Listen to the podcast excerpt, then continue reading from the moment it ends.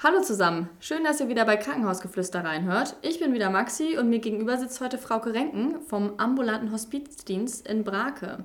Also mal wieder ein externer Gast, der sich bereit erklärt hat, über seinen Beruf im Gesundheitswesen zu berichten. Ja, ich freue mich, dass du heute hier bist, Frauke. Und würde dich einmal bitten, dass du dich kurz vorstellst, wer du bist und was dein Job im Gesundheitswesen ist. Ja, hallo Maxi, herzlichen Dank für die Einladung. Das mache ich sehr gerne. Ja, mein Name ist Frauke Renken.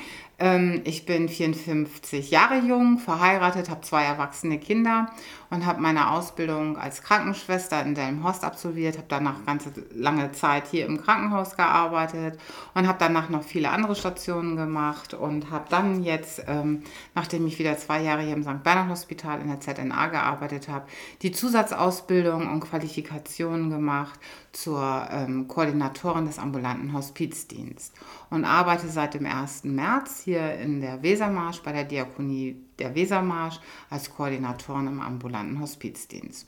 Was mir total viel Spaß bringt, was eine total erfüllende Aufgabe ist. Ja, das glaube ich.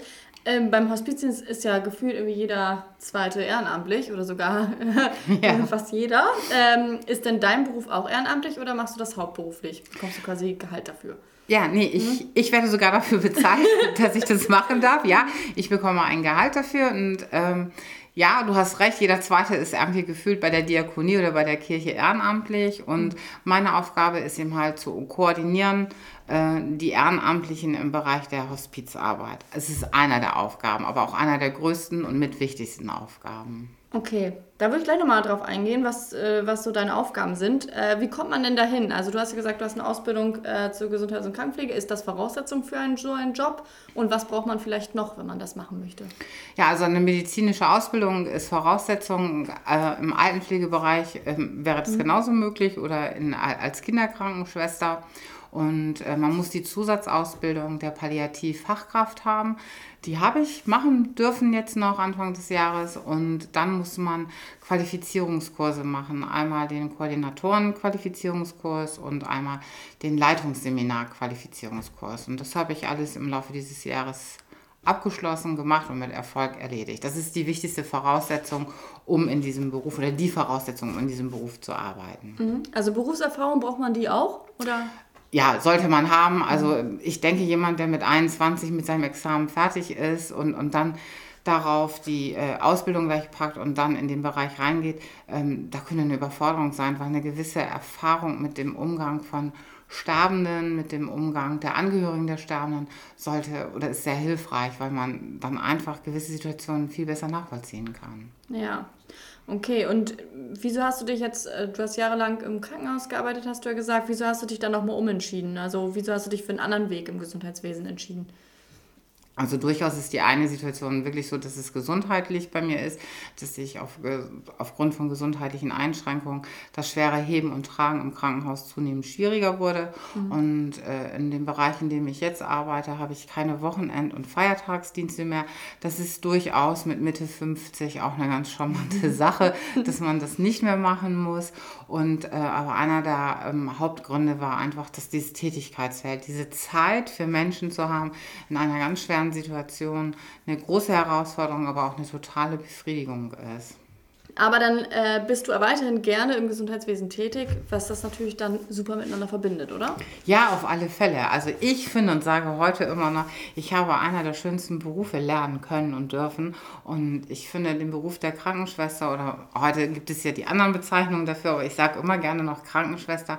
Ich finde, es ist ein ganz, ganz toller und ganz erfüllender Beruf und den habe ich auch immer gerne gemacht und ich kann ihn jetzt nur mit anderen Fähigkeiten, die ich habe, noch ganz anders verknüpfen. Also es ist schon wichtig, äh, in meiner Funktion als Koordinatorin auch zu wissen, wenn ich zu jemandem, den wir begleiten wollen, hinkomme und der mir von seinen Krankheiten und so erzählt, dass ich auch weiß, was hinter diesen Krankheiten noch alles steckt. Dass ja. ich die Erfahrung habe und das Wissen habe, wenn jemand sagt, er hat Lungenkrebs, dass ich auch weiß, was das für diesen Patienten bedeuten kann ja. und, und was auf ihn zukommt. Weil das sind die Fragen, die ich in Gesprächen häufig mit beantworten muss. Ja.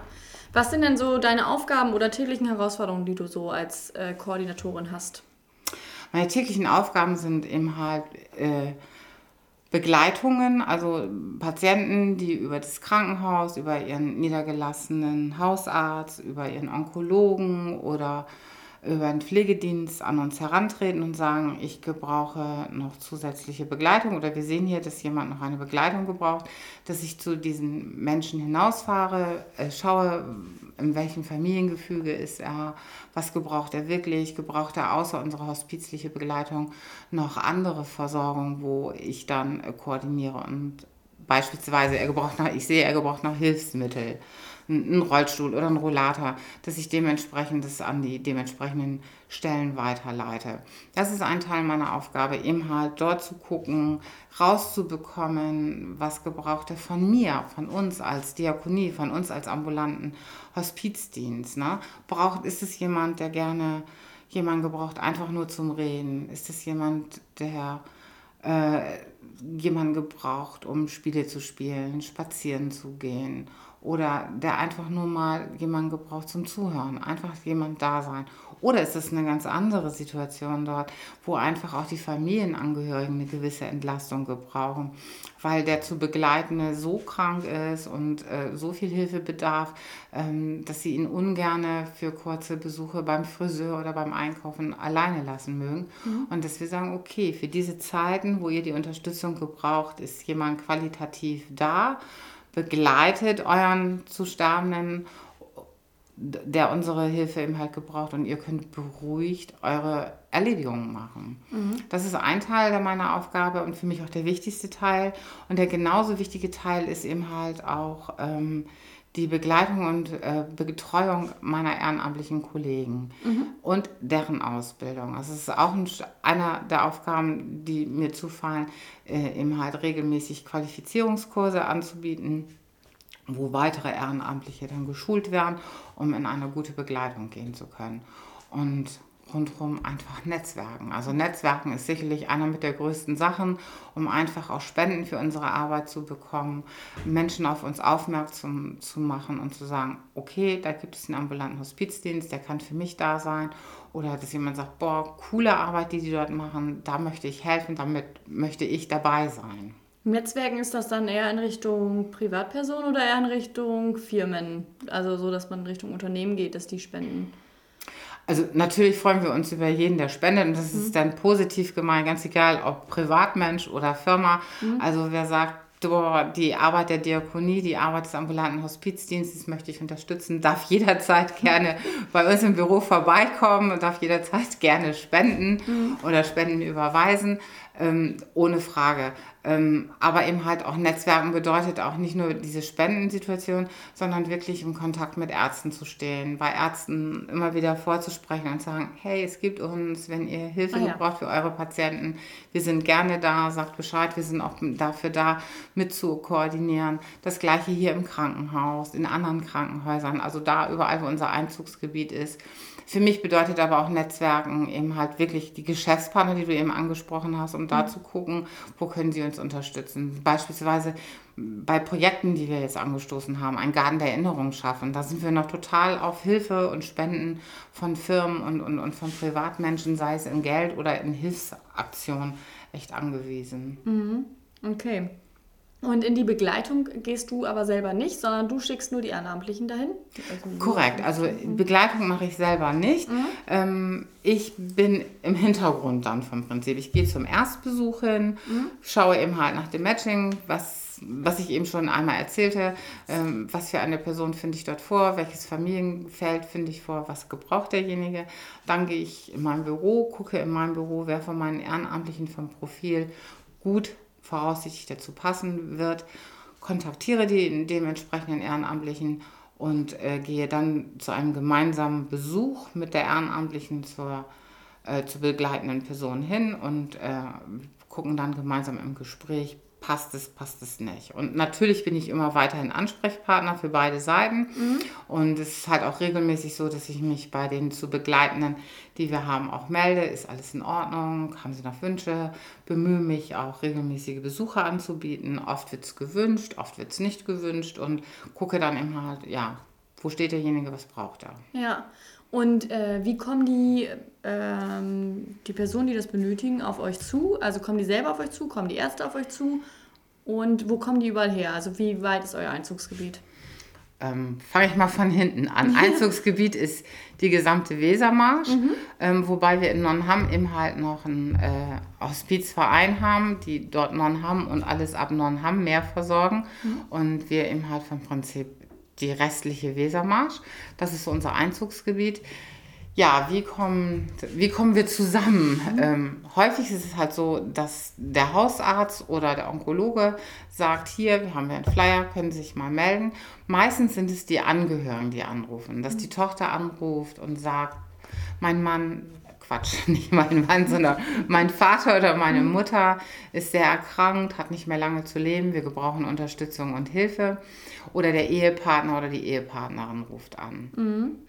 Und dann fahrt ihr zu denen nach Hause oder habt ihr in den jeweiligen Orten in der Wesermarsch so Büros, wo ihr euch mit denen trefft? Nein, wir fahren dann schon zu denen nach Hause, es sei denn, es gibt irgendwelche Gründe von deren Seite, wo sie es nicht möchten. Dann wird gemeinsam geguckt, ähm, was ein sinnvoller Treffpunkt wäre. Dann biete ich immer gerne mein Büro hier in der Bürgermeister Müllerstraße hier in Brake an. Aber ich kann auch, wenn jemand beispielsweise aufs Berner anruft und sagt, das ist mir zu weit, das kann ich nicht, dann kann man gemeinsam gucken, ob man dort in ein Gemeindehaus oder in ein anderes öffentliches Gebäude äh, gehen kann. Und dann gucke ich da nach Räumlichkeiten und frage danach. Ah ja, okay, das ist auch nicht schlecht.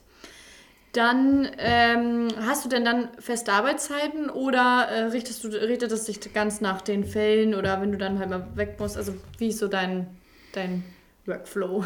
Also ich habe eine 30-Stunden-Woche, also dementsprechend einen 30-Stunden-Vertrag mhm. und habe recht flexible Arbeitszeiten, wobei wir bei uns innerhalb der Diakonie vereinbart haben, dass ich jeden Dienstag und Donnerstag feste Arbeitszeiten im Büro habe, mhm. damit jeder Kollege innerhalb der, äh, des äh, der Diakonie und auch jeder Ehrenamtliche weiß, dann ist Frauke garantiert zu erreichen. Sie ist da und, und hat auf alles Zugriff. Mhm. Das ist immer Dienstags und Donnerstags von 9 bis 12. Und ansonsten ähm, passe ich meine Arbeitszeiten den Terminen an. Ja. So wie mit dir jetzt zum Beispiel. Ich wusste mhm. um 10 Uhr, also dann sehe ich zu, dass ich meine Arbeitszeiten drumherum äh, um, um, um diesen Termin jetzt hier eben halt anpasse, dass ich dementsprechend auf meine Stunden komme. Ja, ja sehr gut. Und hast du denn noch ein Team äh, hauptberuflich oder sind sozusagen deine Ehrenamtlichen das Team? So also das Team in der Hospiz sind meine Ehrenamtlichen und ich vom Prinzip. Äh, unsere Geschäftsführerin Frau Marie Böcking hat auch den Koordinatorenlehrgang. Das heißt, wenn ich im Urlaub bin, so wie ich es jetzt gerade war, ähm, dann ist Frau Böcking zuständig und ähm, begleitet unsere Ehrenamtlichen und guckt in dem Bereich nach. Wir haben noch eine 450 Euro Kraft, äh, die auch Koordinatorin ist. Ah, ja. Die, was weiß ich, Frau Böcking ist krank, ich bin im Urlaub, muss ja noch jemand da sein. Ja. Und dann äh, wird unsere 450 Kraft äh, äh, aktiviert und macht die Begleitung dann. Ah, ja. Und ansonsten haben wir hier bei uns in Brake im Büro eben halt noch die Schuldnerberatung, wo mein Kollege mitarbeitet ähm, und wir haben Bürokauffrauen, mit denen wir zusammenarbeiten und es ist ein sehr familiäres, sehr angenehmes Arbeitsklima. Aber jeder hat da so ein bisschen so seinen eigenen Arbeitsbereich und nach Möglichkeiten, die er hat, unterstützt er den anderen Kollegen in seinen Bereichen. Okay, schön. Also aber du in deinem Bereich bist eigentlich eine, so wie ich auch eine One-Woman-Show. Genau, One-Woman-Show. genau, okay. Ja, dann kommen wir nochmal zu den Ehrenamtlichen. Ja. Ähm, wie kann man sich da die Zusammenarbeit mit den Ehrenamtlichen vorstellen? Wie sind die Voraussetzungen? Ja, da berichte mal rüber. Ja, also vom Prinzip wäre es ja einfach schon mal schön, dass der Ehrenamtliche, der gerne sich in diesem Bereich äh, engagieren möchte, äh, eine gewisse Haltung der Hospizarbeit gegenüber hat, mhm. der auch eine Einstellung zum Leben hat, aber auch eben halt zum Tod, der eben halt mit der Situation Sterbenden und äh, Sterbebegleitung umgehen kann und das offen annehmen kann. Und äh, die beruflichen Erfahrungen, die er hat, das ist positiv gesehen, ganz egal. Vom Bäckermeister über Friseurmeisterin bis hin zur Lehrerin ist Ärzte ist alles äh, machbar, alles mhm. gut, weil sie eben halt alle einen Qualifizierungskurs äh, durchlaufen müssen, bevor sie in die Begleitung geschickt werden oder entsendet werden. Ja. Und ähm, die, deine Frage war. Ähm, wie die Zusammenarbeit. Die Zusammenarbeit. Mhm. Die Zusammenarbeit, ähm, ja, also viel läuft per Telefon und per Mail, weil mhm. sie eben halt auch innerhalb der Wesermarsch verstreut sind, meine Ehrenamtlichen. Mhm. Ähm, einmal im Monat biete ich eben halt ein Treffen abends an einem Abend an, wo es um ein Meeting geht, wo jeder kommen kann. Entweder wird ein Thema angeboten, äh, ein Fortbildungsthema oder ein Informationsthema oder einfach auch nur Austausch, Klönen und, und, und Reden miteinander. Aber auch so gesellige Sachen wie, wie Grillabend. Wir hatten jetzt im August einen Grillabend äh, gemeinsam gehabt. Mhm. Und es geht dann immer, auch bei diesem Termin, wo es um Geselligkeit geht, eben vorab ein paar Informationen aus dem Hospiz. Was ist gerade aufgelaufen, was ist wichtig. Und es geht auch immer bei äh, wenn wir Referenten zu Themen haben, immer noch darum, äh, im Vorfeld zu sagen, ist alles okay, gebraucht noch jemand was und ähm, ja, die Gesprächsbereitschaft von meiner Seite ist immer da. Also wenn jemand Probleme, Sorgen hat, ähm, kann er mich jeden Tag in irgendeiner Form erreichen. Wenn ich nicht im Büro bin, weil ich gerade so wie bei dir bin, ja. sitzen aber im Büro jetzt jemand, der das notiert und weiß, Frauke kommt dann wieder und äh, dann rufe ich zurück. Naja. Und wie viele Ehrenamtliche sind es aktuell? Zurzeit haben wir 35 Ehrenamtliche, mhm. die ausgebildet sind und von den 35 sind im Augenblick 13 in einer Begleitung. Ah, okay. Ja, und du hast eben erzählt, wenn du jemanden in eine Begleitung schickst, dann guckst du, ob das Profil passt. Mhm. Also hast du sozusagen Steckbriefe der Ehrenamtlichen? Genau, richtig. Genau so, genau so haben wir das. Wir haben wirklich Steckbriefe. In diesen Steckbriefen steht eben halt auch die berufliche Qualifikation drin, äh, die Ausbildung, die er innerhalb der Diakonie oder in anderen Organisationen durchlaufen hat, steht mit drin. Aber es stehen auch Sachen drin wie Eigen, ähm, nicht Eignung, Entschuldigung, sondern Sachen wie Hobbys drin. Mhm. Und es stehen aber auch so Sachen drin wie No-Gos. Also ich habe durchaus Ehrenamtliche, die sagen, sie haben ein Problem, wenn sie in einen Raucherhaushalt gehen, weil sie mhm. aus gesundheitlichen Gründen das nicht gut können. Ja. Oder sie haben ein Problem, in Haushalte zu gehen, wo Tiere sind, weil sie Allergiker sind. Solche Sachen stehen drin. Aber es steht auch eben halt drin, drin. Sie spielen gerne, sind äh, jemand, der gerne reist, sind jemand, der gerne liest. Also das, was ihn auch als Mensch ausmacht, was, was seine Persönlichkeit ist, weil das macht es mir dann auch einfacher, jemanden zu matchen. Weil jemand, der zwei große Hunde hat, und äh, obendrein äh, lesen hasst mhm. wie die Pest, da brauche ich keinen hinschicken, der Allergien hat auf Tierhaare und für den das Größte ist, sich über Literatur mit jemandem auszutauschen. da kann ich von vornherein sagen, die werden sich vermutlich nicht so verstehen. Ja, spannend. Und dann würdest du, würdest du es auch beim ersten Gespräch mit dem zu Begleitenden dann ja auch rausfinden. Also dann genau. stellst du die Fragen auch schon gezielt. Genau. Mhm. Also darum ist es auch immer, für mich ist es immer schön, in das Haus des zu Begleitenden zu kommen, weil dann kann ich schon sehen, okay, hier wird im Haus geraucht, hier sind Katzen, hier sind Hunde. Ja. Das würde ich, wenn ich in einem Gemeindebüro sitze mit oder bei mir im Büro, würde ich das nicht so sehen. Das sind auch so Sachen, die brauche ich ja nicht fragen. Dann kann ich schon mich viel mehr auf die Bedürfnisse, die der zu begleiten hat, viel mehr darauf konzentrieren. Ja. Ähm, bei, also du nimmst beim ersten Gespräch dann auch nie einen Ehrenamtlichen mit, sondern gehst immer alleine erstmal hin. Genau. Mhm. Äh, wie alt sind denn so die Ehrenamtlichen? Im Augenblick sind meine Ehrenamtlichen von Mitte 40 bis Mitte 70. Okay. Und jünger würden die auch gehen? Also gibt es eine Altersgrenze äh, oder ein äh, Mindestalter? Das Ganze gibt es bestimmt nicht, aber Mindestalter gibt es das? Boah, da kommt echt eine spannende Frage. Damit habe ich mich noch gar nicht mit auseinandergesetzt. Das war auch bisher so in meinen Schulungen so gar nicht drin. Also ganz klar, wenn ein zwölfjähriges Mädchen auf mich zukommen würde, würde ich sagen, oh, du, total süß. Ich, ich habe für dich andere Ideen, was du machen kannst, aber das würde eine Überforderung sein. Mhm. Dadurch, dass wir uns jetzt zum Beispiel bemühen, den Kinder- und Jugendhospiz aufzubauen ab nächstes Jahr, ist es durchaus total schön, wenn ich auch äh, jüngere äh, Ehrenamtliche bekommen, so Mitte 20, Anfang ja. 20. Mhm. Es gibt zum Beispiel in Oldenburg beim Hospizdienst ähm, äh, die Mail- und Telefon- Hospizbegleitung für Kinder und Jugendlichen. Mhm. Und wenn ich das jetzt nicht falsch behalten habe, ich glaube, wer älter als 25 ist, ist da raus von den okay. zu begleitenden. Aber mhm. boah, nicht drauf nageln, Maxi, das kann ich dir nicht mit 100% sagen. Aber da, da habe ich gedacht, puh, du bist ja schon doppelt so alt als das, was da.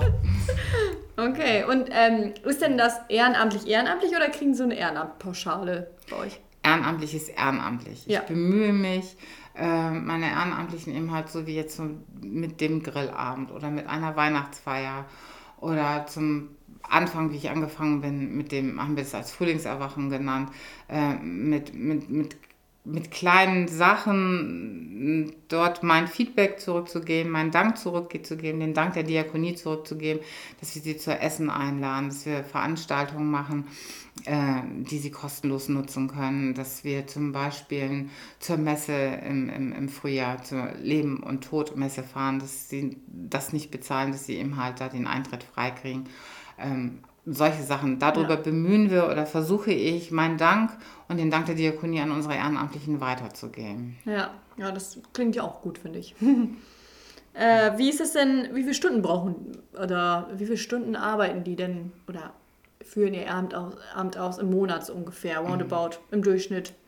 Das ist ganz unterschiedlich. Mhm. Der eine oder andere zu begleitende wird wirklich wöchentlich mit zwei, drei Stunden in einem Stück begleitet. Mhm. Der andere gebraucht wirklich nur alle 14 Tage die Begleitung, weil dann, was weiß ich, die Ehefrau äh, den Großeinkauf und den Friseurbesuch oder was auch immer macht und sich freut, wenn samstags von 10 bis 2 der Ehepartner oder wer auch immer oder versorgt ist, dass jemand als Ansprechpartner da ist. Das ist völlig individuell und so individuell wird es auch gehandhabt. Ne? Ja. Das heißt auch, dass meine ehrenamtlichen Kollegen anschließend das Zeitmatching machen. Also ja. die besprechen mit dem zu begleitenden, was für sie zeitlich möglich ist mhm. und was auch zeitlich gebraucht wird. Und wenn ich vorher von vornherein weiß, hier ist jemand, der braucht eine ganz intensive Begleitung, dann gucke ich natürlich auch nur bei den Kollegen, die auch eine zeitliche intensive Begleitung machen können. Beispielsweise es befindet ich bekomme einen Anruf und es das heißt, ähm, wir verlegen jemand äh, nach Hause zum Sterbeprozess, weil er sich wirklich in der Sterbephase befindet mhm. und zu Hause sterben möchte. Das ist ja nicht so eine Sache, dass wir sagen, okay, da kommen wir mal nächste Woche Samstag raus und da wird mal einer kommen. Mhm. Nee, da wird halt gemeinsam geschaut, wer hat Zeitkapazitäten, um da auch eine längere Zeit zu bleiben und auch wirklich mehrere Stunden am Bett zu sitzen, um gemeinsam zu gucken, was, was tut jetzt hier gut. Ja. Und wie lange kann so eine Begleitung dauern? Das ist ganz unterschiedlich. Also von wirklich, äh, heute nehme ich jemand auf, morgen mhm. geht meine Ehrenamtliche schon hin, weil das gut passt und in der Nacht verstirbt er. Also mhm. das, ne? Das kannst du haben und wir haben aber auch eine Begleitung abgeschlossen äh, nach über zehn Jahren. Ne, weil äh, da war jemand schwer dement und mhm. hat aufgrund ihrer Demenz eine lange Begleitung von uns gehabt. Und äh, das war viel dort eben halt so, das Familiensystem zu entlasten, aber das ist durchaus auch dann äh, möglich, also eine Langzeitbegleitung. Ne? Mhm. Und meinst du, dass in dem Gebiet äh, das Ehrenamt dann auch zukunftsfähig ist, dass es so bleiben wird? Oder glaubst du, dass man das irgendwann durch hauptberuflich ersetzen muss? Also wie ist auch so die Rückmeldung bei Ehrenamtlichen? Hast du öfter mal Bewerbungen, neue Leute dazu oder äh, kommt das jetzt auch noch? Weil äh, gefühlt bei den, also Früher war es ja gang und gäbe, dass jeder irgendwie ein Ehrenamt äh, gemacht hat. Mhm. Äh, gefühlt heute ist das nicht mehr so vertreten. Äh, wenn ich jetzt so im, auch in meinem Umkreis gucke oder so. Was denkst du, was man da zukünftig machen sollte, muss? Oder ob man das so lassen kann?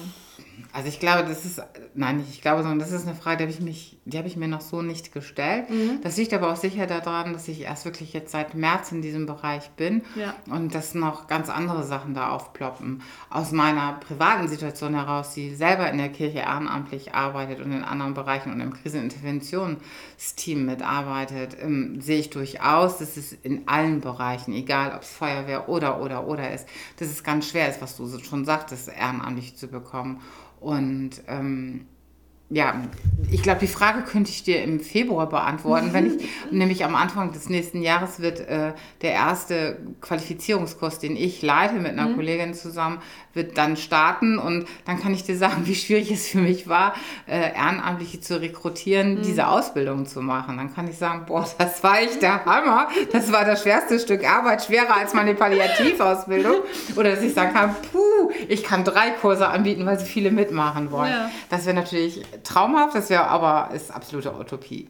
Utopie. Ja, wenn die äh, Ehrenamtlichen oder wenn sich Menschen für dieses Ehrenamt entscheiden würden und für diesen Qualifizierungskurs, wie kommen die denn auf dich zu? Also, wie sollen die auf dich zukommen?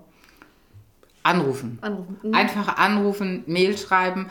Wir bemühen uns überall, unsere Flyer auszulegen bei den Ärzten. Ich möchte das jetzt noch bei der Kreisvolkshochschule auslegen. Ich habe es hier im St. Bernhard Hospital ausgelegt. Und wir bemühen uns immer wieder, so wie jetzt mit dem Podcast oder über die NWZ, eine gewisse Präsenz in der Zeitung zu haben. Ja. Der Kurs, wenn er denn startet und das äh, Ganze drumherum steht, die die Terminierung und alles, die Räumlichkeiten, wird natürlich dann auch in der Zeitung beworben und äh, in der Hoffnung, dass dann ganz viele das lesen und mitbekommen.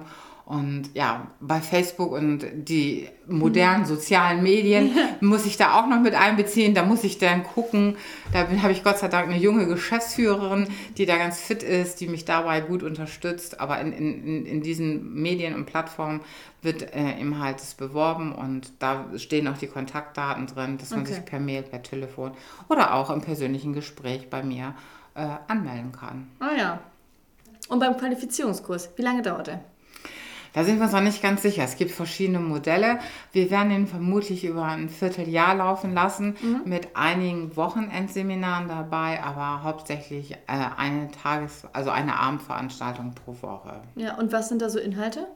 Ja, Inhalte eben halt sich gemeinsam über die eigene Lebensbiografie eben halt auseinanderzusetzen, selber zu schauen, ähm, welche Erfahrung habe ich mit dem Umgang Tod, Sterbende, Schwerstkranke und äh, dann eben halt auch ähm, wirklich das, ähm, die rechtliche Seite wird mit beleuchtet. Ne? Was gibt es für rechtliche Situationen, die auf uns zukönnen, zukommen können in der Begleitung?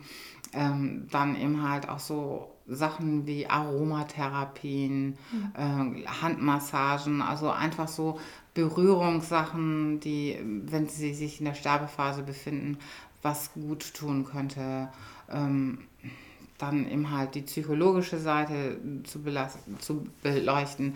Was ist es, wann befindet man sich im Sterbeprozess? Was ist Sterben? Was ist Tod? Welche Veränderungen gehen mit einher?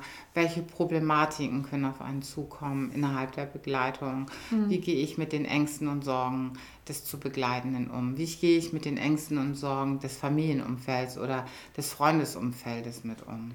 Und äh, muss ich diesen Kurs dann bezahlen? Ja, also wir erheben eine Kursgebühr. Auch da sind wir noch miteinander selber in den Verhandlungen. Und ähm, dass wir dann noch nicht ganz sicher sind, wie hoch die Kursgebühr sein wird.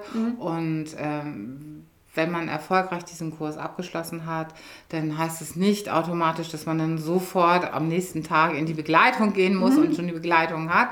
Und es heißt auch nicht, dass man überhaupt sich als Hospizbegleiterin aufnehmen lassen muss. Aber in dem Augenblick, wo jemand sich bei uns auch dann aufnehmen lässt in die Karteikarte, kriegt er voraussichtlich einen Teil der Kosten erstattet. Aber wie gesagt, das sind noch so Sachen, da sind wir jetzt dabei, am Ausarbeiten, am Schauen, was ist sinnvoll, was ist gut. Aber da lernt man ja auch eigentlich ziemlich viel über sich selbst äh, bei so einem äh, Kurs, oder? Doch, also das würden wir uns halt einfach wünschen, weil das ist einfach auch wichtig, in dieser Biografiearbeit zu gucken, bin ich auch dazu bereit. Weil wenn sich gerade jemand selber in einem Trauerprozess befindet, weil er nach 30 Jahren Ehe seinen Ehemann verloren hat, dann ist es die Frage, kommt derjenige, um was zu lernen, was mitzubekommen, äh, um zu helfen, oder kommt er, um was zu erfahren, um sich selber zu helfen? Ja. Was ja nachher irgendwann, wenn man den Trauerprozess vielleicht hinter sich hat, auch gut sein könnte fürs Ehrenamt. Auf alle Fälle, das Ne? ist sicherlich eine Erfahrung. Ne? Ja. Nicht jeder kann, kann das dann, also, oder andersrum, jemand, der noch nicht seinen Ehepartner oder Ehepartnerin durch den Tod verloren hat, ist es sicherlich schwieriger nachzuvollziehen, wenn ich so eine Begleitung mache. Aber das heißt nicht, dass nur bei uns Leute arbeiten dürfen, die schon ganz viele Leute beerdigt und begraben haben. Das wäre ja auch. Nee, ne? genau. Weil unser Motto oder das Motto der Hospizhilfe ist ja Leben bis zuletzt. Und darum geht es uns ja in erster Linie Mhm. Ja. auch. Ne? Es geht ja nicht darum, dass wir kommen und sagen, so jetzt sind wir mal ganz traurig, hier wird jemand sterben und jetzt fangen wir mal an, hier ganz viel zu beten und zu machen und zu tun und beklagen, dass das hier jemand stirbt, sondern unser Ziel ist ja einfach zu kommen, zu gucken, wo steht derjenige, was braucht er jetzt wirklich, was tut ihm gut. Ja. Wir möchten uns bemühen und versuchen, die Situation zu erleichtern. Ja. Das glaube ich, genau. Es ist ja auch nicht jeder, dass jeder dann über das Sterben reden will, wenn er in dieser Situation ist, denke ich, ne? Genau, sogar die genau. Also keine und, Ahnung. Genau. Da, Und das gehört halt auch in der Ausbildung dazu, dass man diese Sterbephasen, dieses Annehmen, dieses Ablehnen, dieses Hadern, dieses Wütendwerden äh, eben halt auch äh, erfährt, was es bedeutet und wie man darauf reagieren könnte. Und diesen Kurs, koordinierst du den oder machst du auch den Unterricht? Teilweise. Es werden einige Fachdozenten dazukommen und teilweise werde ich unterrichten, teilweise wird Frau Bücking unterrichten und teilweise meine 450 Euro Kollegin. Ah, okay. Da habt ihr dann jeder unterschiedliche Schwerpunkte. Genau. Und da sind wir jetzt halt bei, gemeinsam das rauszukitzeln, rauszuarbeiten und ein vernünftiges Konzept zu erstellen dazu. Nicht schlecht, okay. Und wie nennt man sich danach? Also hat man danach irgendein Zertifikat oder irgendwas in der Hand oder Mhm. Man bekommt ein Zertifikat, in dem man äh, ausgebildete äh, Hospizbegleitung ist. Ah ja, okay. Klingt nicht schlecht. Gut. Da würde ich das sagen, mit Ehrenamt haben wir erstmal so ein bisschen abgerundet. Oder fehlt da noch was an Informationen? Bestimmt ganz viel, aber da kommen wir beide jetzt nicht so drauf, weil ich finde, es ist halt einfach sehr spannend. Ne? Ja. Aber ich glaube, die Kernsachen haben wir gemeinsam ganz gut rausgekitzelt. Sehr gut. Dann will ich nochmal zu dir kommen. Ja, Ähm, wie stehst du denn selber zum Thema Tod? Ja, das ist ganz, ganz interessant. Ich habe gestern erst ein Gespräch gehabt äh, mit jemand, ähm, der mir von einem Hausarzt vermittelt wurde, wo die Ehefrau verstorben ist. Und ähm, der klang aber total tough am Telefon. Es war ein älterer Mann. Seine, er war 62 Jahre, waren die beiden verheiratet und Oh. jetzt ist sie vor ein paar Wochen verstorben. Und dann habe ich gesagt, ich sag, hm, ich sage, ich habe nicht so das Gefühl, dass ich jetzt hier alles stehen und liegen lassen muss und dass ich zu ihnen rauskommen muss. Nee, irgendwie nicht, ne? Ich sage, nee. Ich sage, und Trauer, ich sage, gehört dazu. Ich sage, wenn man jemanden verliert, wenn man so lange verheiratet ist und das geht jemand, ich sage, dann ist Trauer eine, eine ganz natürliche Sache. Und ähm, da haben wir beide auch gesagt, naja, man wird geboren, um zu sterben und so ist es ja vom Prinzip. Und die Zeit zwischen diesen beiden Zeitpunkten äh, so gut wie möglich und so spannend wie möglich, interessant wie möglich zu gestalten, das finde ich wichtig. Ja, ich weiß, dass ich eines Tages sterben werde. Da ich nun nicht die schlankeste Elfe bin und früher auch geraucht habe, wird es sicherlich auch mich früher ereilen als viele andere Frauen in meinem Alter. Ähm, aber wenn ich jetzt jeden Morgen aufwachen soll und sagen, boah, heute könnte der Tag sein, wo ich sterbe oder boah, ich habe vielleicht nur noch 20 Jahre, ich glaube, das würde mich sehr belasten. Ich weiß, dass ich irgendwann sterben werde und vor dem eigenen, eigentlichen Sterbeprozess, also den Übergang von den Leben, vom Leben in den Tod, habe ich genauso Angst wie jeder andere, denke ich, oder wie die Ja. meisten. Und ähm, vor dem eigentlichen Todsein habe ich keine Angst. Ja, okay. Gut. Und wenn du so schwere Themen hast, also scheinbar ja das heute das Gespräch oder der auch gestern das Telefonat mit dem Angehörigen, ähm, ist wahrscheinlich vielleicht jetzt nicht so schwer gewesen wie ein anderes Gespräch, was du mal führen musstest. Wenn du da, das heißt, wie schaltest du dann ab? Also wie kommst du damit zurecht, äh, wenn es richtig schwere Fälle sind, die dich emotional mal treffen? Also das ist sowohl ja schon zu meiner Zeit im Krankenhaus gewesen, dass es dort Situationen gab, die, die sehr belastend waren.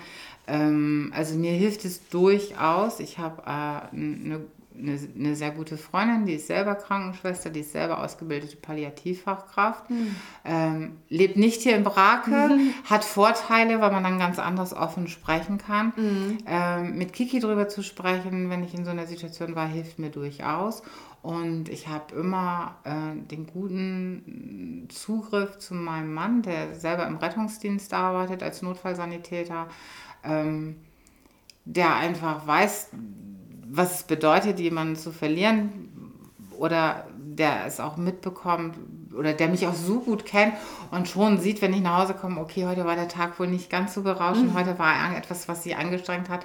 Und manchmal bringt es einfach dann mir viel, das zu erzählen, wie das Gespräch gelaufen ist und wie ich auf Situationen reagiert habe, weil ich mich dann ganz gut reflektieren kann in so einem Gespräch und dann sagen kann, okay, kannst, kannst sagen, hast du alles gemacht, ist alles richtig oder okay, da solltest du doch nochmal hinterherhaken, da solltest du nochmal nachfragen oder da sind doch noch offene Sachen. Und wenn ich das gemacht habe und mir dann noch eine Notiz gemacht habe, in die Arbeitstasche stelle und die Arbeitstasche immer im äh, Esszimmer in die gleiche Ecke stelle, wo ich sie nicht mehr sehe, dann ist für mich auch Frauke Koordinatorin Feierabend und Frauke Privates da. Ja, okay. Ja, das ist wahrscheinlich gut, dass man sich da so bestimmte Grenzen setzen kann. Ja. Dann äh, Rituale. Ja, und was, was, was für mich ganz wichtig ist, ich gehe dann sehr gerne in unserem Garten. Wir haben rela- also ich empfinde ihn als groß, großen Garten, weil er macht doch ganz gut Arbeit. Aber wenn, du kannst auch, manchmal kann ich auch Sachen haben, die haben mich wütend gemacht. Nicht so nach dem Motto, der Mensch macht mich wütend, sondern die Situation oder das Gefüge drumherum macht mich so wütend. Und dann ist das schon sehr befreiend, wenn ich das Unkraut, was jetzt gerade echt fest in der Erde steckt, rausreiße und mich da echt verausgaben kann, weil ähm, dann, dann geht da so ganz viel Wut und Kraft da rein. Und wenn ich dann so ein Beet fertig habe, dann denke ich, boah, deine Wut und Kraft hat was Schönes bewirkt. Das hat jetzt ein schönes Beet hergerichtet. Ne? Oder ähm, mein Mann lächelt manchmal drüber und sagt, mein Gott, Hauptsache, du musst nicht zu viele begleiten, äh, wo das so schwierig ist, sonst weiß ich nicht mehr, wohin mit unseren Sträuchern oder. Manchmal ist es auch so, dass es mir hilft, ähm, dass ich was pflanze, dass ich denke, okay, du hast gerade etwas gemacht, was zu Ende geht und mir tut es dann gut, was zu machen, wo was Neues anfängt. Ja, dann kann man ja auch behutsam zum Beispiel das Unkraut liegen lassen, auf die nächste Wutsituation warten, weil man sagt, okay, dann nehme ich sowieso raus. Genau, das ist manchmal ganz gut. Hat auch im anderen Moment was Entspanntes an sich. Ja, genau, genau. Ja, nicht schlecht. Nein. Und ähm, was ich auch, wo ich auch viel Erholung äh, drin finde, ist wirklich Radfahren und Lesen. Ja, okay. Sehr gut. Da würde ich jetzt auch langsam zum Ende kommen, äh, weil ich glaube, wir haben so gut wie alles. Es sei denn, du hast noch was, was du erzählen möchtest. Du hast so super die Fragen gestellt und ähm, ich habe das Gefühl, wir haben hier jetzt schon äh, ganz, ganz, ganz viel erzählt und getan. Und ich, ich glaube, die wichtigsten Sachen, also die mir am Herzen liegen zur, zur Hospizarbeit, die hast du ganz toll herausgearbeitet und herausgefragt.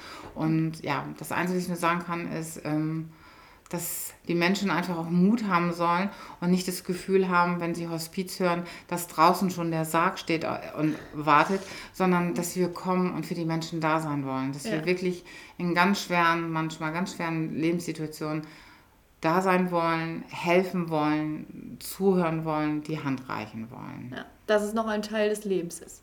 Genau. Ja. Okay, dann würde ich gerne nochmal äh, zum Schluss so drei Klischees, Vorurteile über den Hospizdienst ähm, auflösen, die ich so gefunden habe oder die wir auch im Vorgespräch schon hatten. Ähm, und zwar habe ich das erste, Mitarbeitende, Mitarbeitende des Hospizdienstes machen nichts anderes als über Tod und Sterben reden. Ja, das ist, glaube ich, mit das größte Klischee. Und Ja. ich glaube, das ist nach den tollen Fragen von dir und das, was wir gesagt haben, ich hoffe, dass das jetzt aufgeklärt ist. Nein, das ist nicht das, was wir wollen. Genau. Ja, wir machen das auch, wenn der Wunsch da ist. Wenn das unsere zu Begleitenden gerade ganz doll beschäftigt, der nahe Tod oder der baldige Tod, dann sprechen wir auch darüber.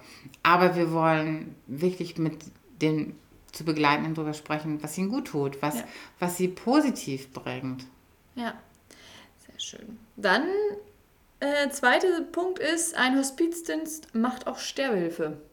Nein, definitiv nicht. Nee. Okay. Dann der dritte Punkt ist, äh, der ambulante Hospizdienst ist nur für die christlich getaufte Bevölkerung zuständig. Nein, kann ich genauso definitiv Nein sagen. Ja. Wir sind für egal welche Glaubensrichtung oder Nichtsglaubensrichtung, egal welche Diversität, Gendern, alles. äh, Wir sind jedem gegenüber offen. Jeder ist herzlich willkommen, ist ein wertvoller Mensch unserer Gesellschaft und jeden werden wir mit der gleichen Offenherzigkeit gegenübertreten wie jemand, der aus der Kirche kommt oder nicht. Ja, genau. Okay, sehr gut. Und das liegt natürlich genau bei den Ehrenamtlichen, genauso wie bei den Begle zu Begleitenden. Ne? Korrekt, super. da würde ich mir lediglich noch wünschen, dass sich mehr Männer auf den Weg machen und Ah. in die Begleitung gehen wollen. Ja, das ist natürlich auch noch eine interessante Frage. Ehrenamt sind also überwiegend Frauen. Ja, Ja. wie auch im Krankenhaus, Krankenschwestern, weniger Pfleger. Ist es Ja. auch bei uns so, ja. Ja, aber ein paar Männer habt ihr bei den Ehrenamtlichen oder Nö. gar nicht? Nein, gar keinen. Gar keine. 100% Frauenquote. 100% Frauenquote. Und ich würde gerne so, ach, so eine 20% Männerquote wäre schon traumhaft. Ja. Und ich wäre auch nicht dagegen geneigt, 50-50 zu haben. Aber nein, also das ist leider noch nicht so, dass wir mehr, dass wir Männer haben. Mhm. Und ähm, das ist, na, Männer gehen mit Trauer und Tod ganz anders um als Frauen. Ja. Und deshalb tut es manchmal auch ganz gut, Männer dabei zu haben. Ja. Also Männer, macht euch auf, kommt Genau. vorbei. Und es wird nicht nur über Tod und Sterben geredet, da müsst ihr nicht drüber reden. Genau. Genau, sehr gut. Okay, dann äh, vielen Dank, Frauke, dass du heute deinen Berufsalltag vorgestellt hast. Ich sage danke, dass du dir so viel Zeit genommen hast dafür und dass ich das habe machen dürfen. Herzlichen Dank, Maxi. Gerne. Gut, und jetzt zu euch, liebe Hörerinnen und Hörer. Äh, seid ihr auch im Gesundheitswesen tätig und möchtet euren Berufsalltag vorstellen? Dann meldet euch gerne bei mir per Mail an info@krankenhaus-brake.de mit dem Betreff Podcast Krankenhausgeflüster oder schickt uns auf unseren Social Media Kanälen einfach eine Nachricht, dann lese ich das auch und dann kommen wir auch zusammen.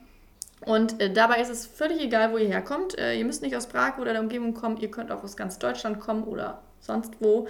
Das Wichtige ist nur ein Beruf im Gesundheitswesen, das wäre nicht schlecht, damit wir den auch vorstellen können. Genau, ich würde mich freuen. Und äh, damit beende ich die 16. Podcast-Folge und sage auf Wiederhören.